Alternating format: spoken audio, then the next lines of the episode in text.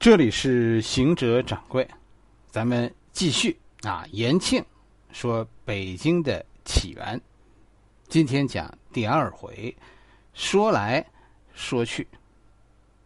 本节目由西云果蔬粉赞助播出。为了健康，大家跟着掌柜，咱们一起啊走北京。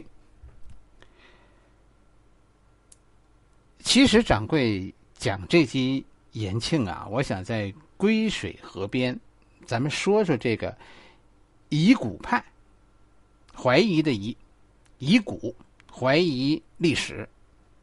疑古派的创始人是顾颉刚。哎，咱们每一回啊，以后故事都是这样，咱们说说一个，都说一个人。这一回咱们就说说这个顾颉刚和他的疑古派。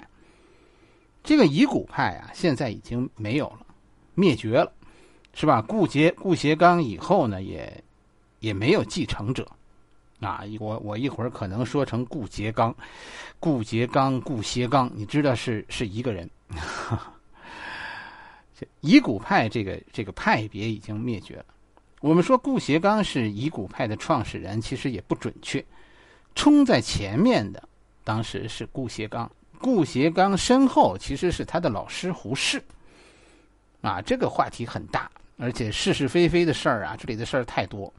哎，大家知道顾颉刚和钱穆是反义词，啊，那么那么喜欢钱穆的掌柜怎么会怎么会读过那么多顾颉刚的书呢？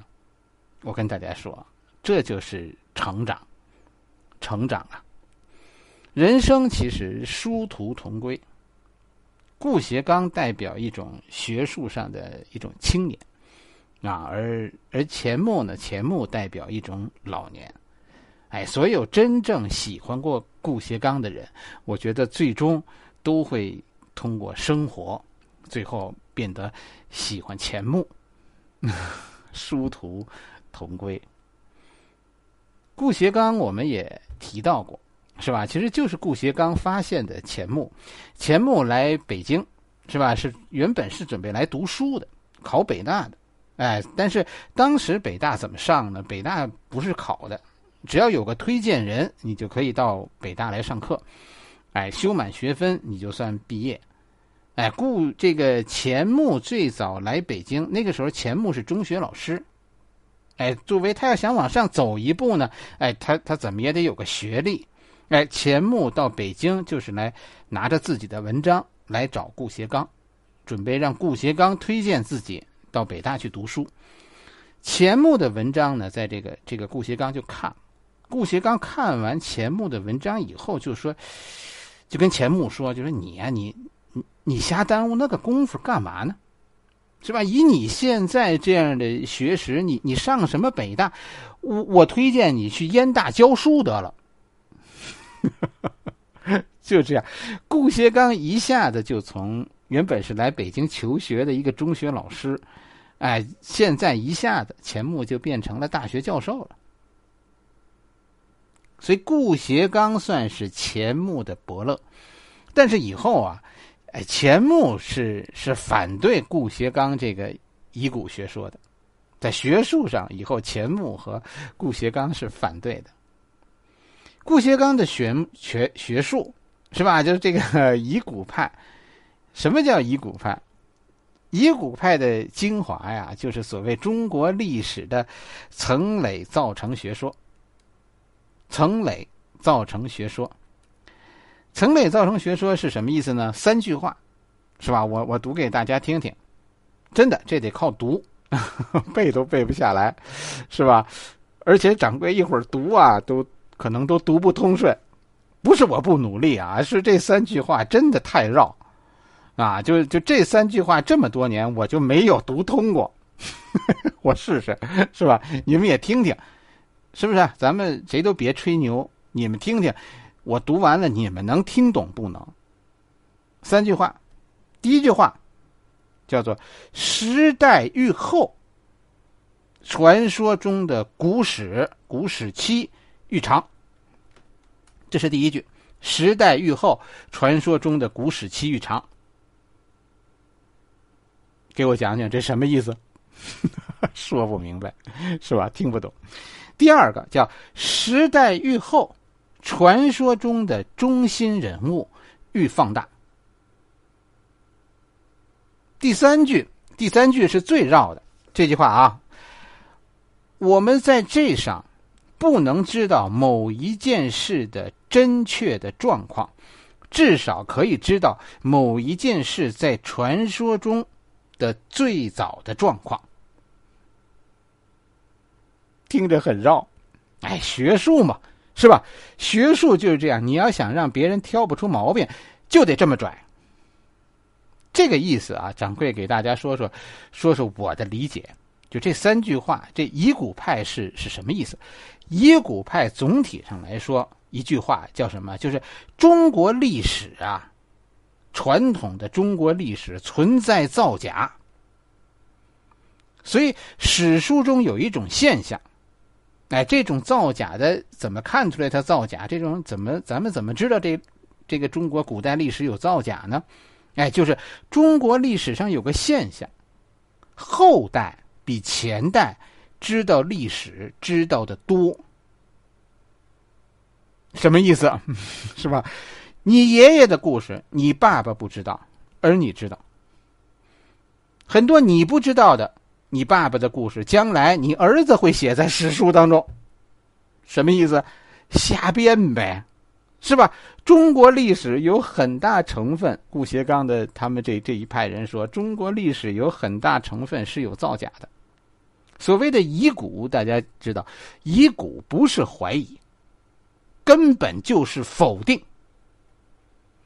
千万别以为遗骨派是怀疑历史，是吧？是要考证历史，不是。他们所说的怀疑，就是否定，非常干脆的否定。你看，这都，这这这都不仅仅是说否定了，这这现在这就是指责，是吧？你们造假骗我们。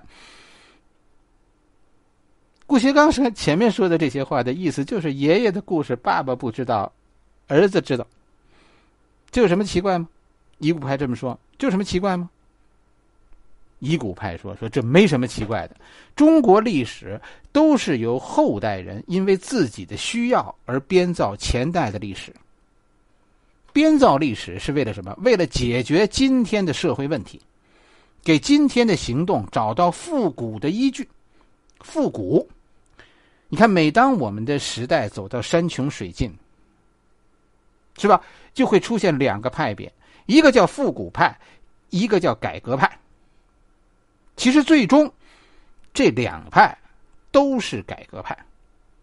复古也是改革，因为什么？因为眼前的路已经走不下去了。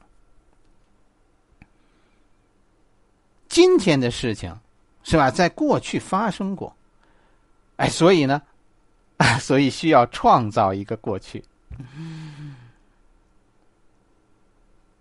很多爷爷的事。爸爸不知道，儿儿子知道，然后儿子说：“关键是什么？为什么要编爷爷的故事？关键是儿子要说爸爸做错了，我怎么办？我怎么扳倒爸爸？是吧？我们忠孝讲了那么久，怎么怎么扳倒爸爸？爸爸永远是对的，我们只能搬出爷爷。爸爸是不可以否定的。”但是，不否定爸爸，实在眼前的眼前没路可走，那怎么办呢？那那那就只有让爷爷他老人家辛苦辛苦受受累，是吧？儿子端出爷爷编造爷爷的遗嘱，无非是要否定爸爸。这就是顾颉刚他们的历史学说，是吧？他这个说法对不对？后来啊，这个顾颉刚其实是遭到了整个历史界的一致批判。一个最大的问题就是顾颉刚提出他这个这个耸人听闻的这个学说以后，顾颉刚最后无法自己无法证明。顾颉刚没有没有能力证明到底有多少历史是他说的这样假的。你看钱穆他们这一派，后来最后的观点就是说，中国历史总体上来说叫叫什么？就是九个指头和一个指头的关系。没有人，你说中国历史九个指头和一个指头，到底到底是是是说对了的多，还是说错了的多？你怎么能因为有一个指头短而说剩下九个指头都有问题呢？所以后来就没有人再坚持做遗骨派，哎，最后顾颉刚遗骨派这一支呢，也就他这一代人，后来就就灭绝了。对于古代历史呢，有没有有没有这样的这样的事，是吧？但是但是他的这个说法后来流传下来。主要是说，因为他的这个指责呀，关系重大，没有证据是不能乱说的，是吧？否定中国历史，你一定要有证据的。顾颉刚所遇到的问题，就是他有这个怀疑，但是他没有这个能力去系统的论证这件事，是吧？要论证中国五千年的历史，那得是一个非常浩大的工程，这根本就不是一个人或者少数几个学者能够完成的。做不到，所以顾颉刚的思想其实始终都停留在一个无法证明的假设，停在这样一个层面上。但是跟大家说，顾颉刚的这个这个假设呀，啊，其实他说的这个现象并不是空穴来风，因为因为在在中国呀，有顾颉刚这种怀疑，在中国历史上已经出现过很多次。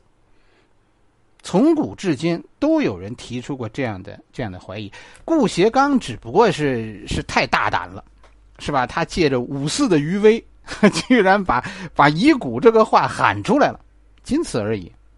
以前也都有怀疑，甚至顾颉刚的学说呀，后来在五四以后很长一段时间的当中啊，顾颉刚这个这个这个遗骨派啊，因为他是胡适支持的嘛。一度成为一种主流，差一点儿，顾颉刚的这个说法就写进中学课本顾颉刚主编过一套中学历史课本的，只不过那本那他主编的那个 那个历史课本后来没有被采纳。你比如说，咱们说这个延庆的传说。咱们上回说的，北京起源于延庆的困惑，其实背后也是这样一件事。就延庆的事儿一提起来，我我脑子里就老想起顾颉刚，为什么呢？顾颉刚这三句话呀，其实后边其中有一句是被我们后来的人采纳了，哎，以后一直作为一种历史的研究方法。哎，就是顾颉刚的整体的他对历史的否定已经成为过去了，已经被被批判了，被打倒了。但是他说的这个这三句话当中，有一句是作为一种方法保留了，就是这第三句。我们在这上再给大家读一遍啊，读这个真的不愿意读，读那个太绕嘴。我们在这上既不能知道某一件事的真确的状况。至少可以知道某一件事在传说中最早的状况。这句话怎么读都读不顺，是吧？其实掌柜给大家翻译成咱们草根的话，咱们不用历史学家的话，咱们翻译成草根的话，这句话是什么意思呢？就是一件事儿啊，我们可能没有办法再知道它最开始是什么样子，因为改来改去的。但是我们仍然通过看到它几次变化，我们通过研究这个变化的过程，找到它为什么变化，然后去推测它当初的状况。什么意思？这是这是西方的逻辑，是吧？历史的演绎法。我们发现有一些是历史上有若干次变化，这个说法变来变去的。我们确实不知道一开始是什么样，但是我们可以通过研究这几次变化，找到一个变化的规律，就看它为什么变来变去，哎，总结出一个规律，哎，通过这个规律去推测它可能的本来状况。历史不是变吗？是吧？我们不知道真相是什么，那我们就看它是怎么变的。所以，历史学后来有专门一个一个系统，就是研究这种历史上变来变去的事情。你比如说，这跟咱们说的归水有关系。这这归水就是这么一件事儿。归水在历史上几次变化，其实原来归水在哪儿，现在这个真的无从知道，是吧？这个词最早可能归水，我们看到在在《史记》当中出现的，但是《史记》并没有说归水在哪儿。《史记》不知道的事儿，后来的人应该更不知道。这就是说的爸爸的故事，爸爸不知道，是不是？按理说儿子更不知道了。但是怪了，我们现在知道，我们知道他在延庆，是不是？而且这件事，所谓的一变再变是什么？是到现在为止，不只有一个地方说我是归水，宣称我这里是归水的。啊，宣称这个归水在哪儿的，在历史上每一个朝代、各个朝代都有自己认定的归水，绝了吧？这归水每个朝代都定义一遍。啊，这个 古斜刚老爷子的那意思呢，就是说我们甭费那个劲了，找归水在哪儿这件事儿没意义，你找到又又能说明什么？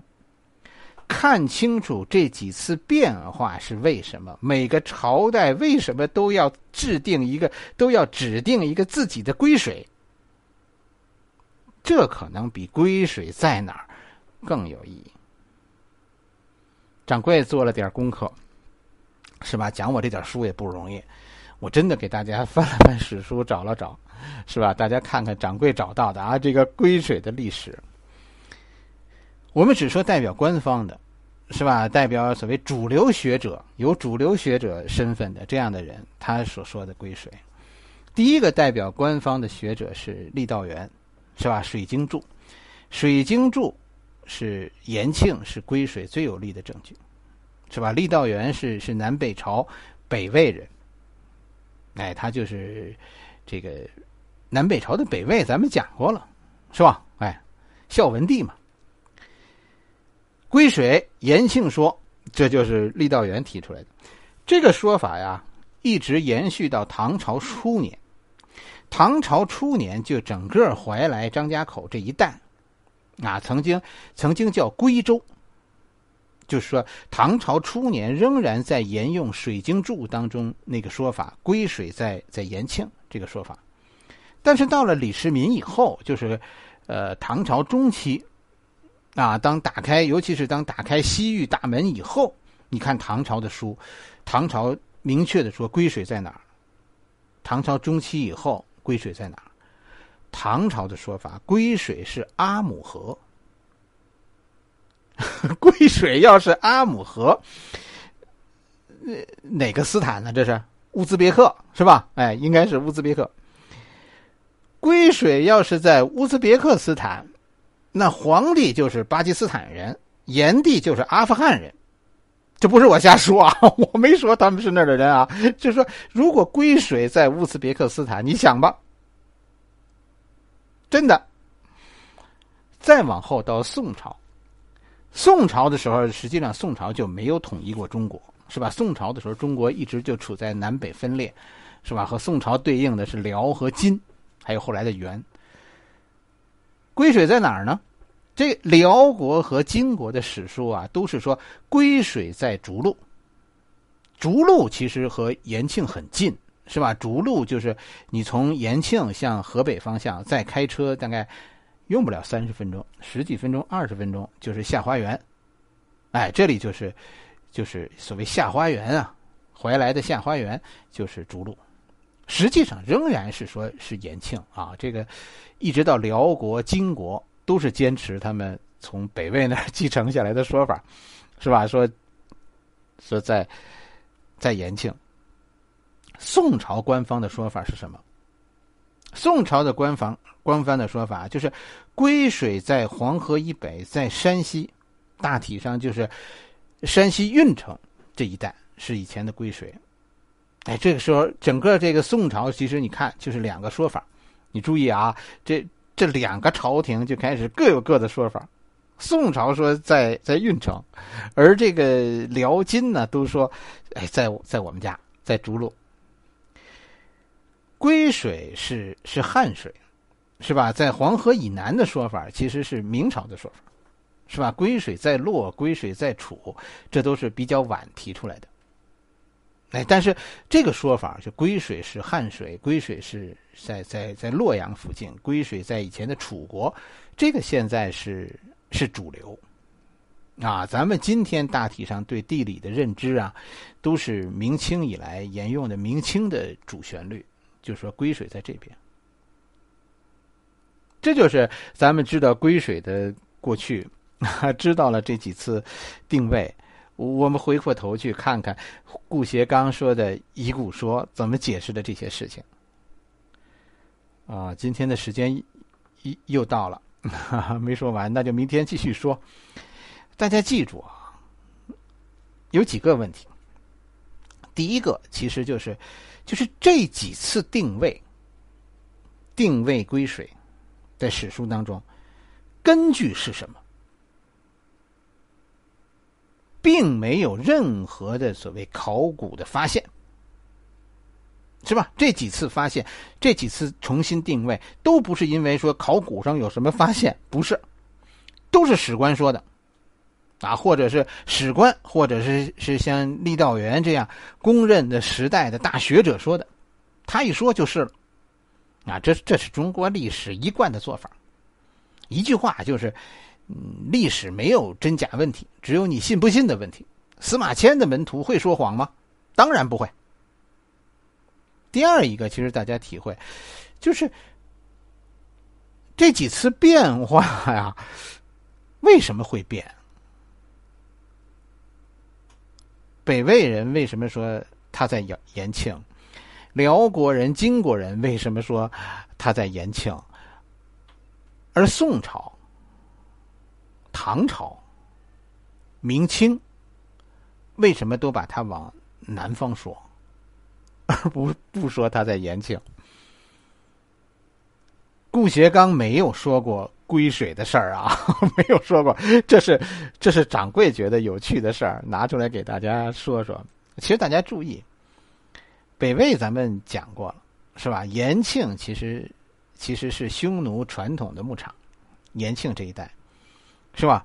哎，鲜卑人说呢，归水在我家院子里。唐朝唐朝人，我跟你说，这唐朝人的心思啊，其实很难猜。是吧？他们把这归水往往西边划，划进了乌兹别克斯坦。可是你要想想，这李白，李白是碎叶城人，是吧？而归水是阿姆河，这有什么奇怪的呢？哎呀，这个这个说法太反动了，咱们 咱不能沿着这个思路走，不说了，是吧？宋朝人，宋朝人把归水带回汉族去，是吧？山西运城。这是标准的汉族区，而辽国和金国坚坚持说归水在北方，在我们这旮瘩。明朝虽然首都在北京，但是你你得明白，明朝是南方人，是吧？没有明朝官员退休以后会住在北京的，都是回南京老家，所以才有归水在洛，归水在楚，这都是说归水。在黄河以南，其实都是一个意思，就是你看，所有的人都是把归水在往自己那边划，啊，我我们这个朝代的这个掌权的人是哪儿人，归水就得在哪边。归水为什么这么重要？为什么？原因呢，就是它是舜的户籍所在地。我们的汉人的祖先是大禹，是吧？大禹的位子是哪儿来的？是舜禅让的。大禹的祖先是舜，你明白吗？大家现在没有办法争大禹的位子，大禹的位子这是这是汉人的位子，是吧？但是我们有办法，我们没办法争这个禹的位子，我们有办法争禹的爸爸舜的位子。不是爸爸啊，而是，而是与大禹是接班的舜嘛。你说我们汉人的爷爷要是匈奴，咱们喊这汉贼不两立，这是不是就有点麻烦了呢？好了，咱们今天的故事啊，真的就讲到这里吧。明天我们接着讲啊，惊悚的要开始了。历史啊，我觉得一定要要这样读啊，一定你读着读着要走出课本，走出书，一定要走入生活。就是像像现在这个问题这样，你真的当你看懂了延庆在历史上的变革呀。哎，你对这个历史上顾颉刚这个说法，你会有更深刻的认识。只有看懂了这些，我觉得顾颉刚的遗骨说，你才算是看明白了。延庆到底是什么？真的不能乱说，是吧？其实，其实这个时候你就看到顾颉刚这个学说的另一个问题了。其实博物馆的这些人也不是不懂。你说延庆博物馆就说说这些问题的人，是吧？在给我们介绍延庆的这些人，他们是不懂吗？不是，是吧？而是有难言之隐。没有人是怀着恶意要骗你，而是有些话不得不那么说。真是的。好了，今天就讲到这儿，欢迎大家加掌柜的微信公众号。掌柜说历史，汉语拼音的全拼。掌柜说历史，我们明天继续讲。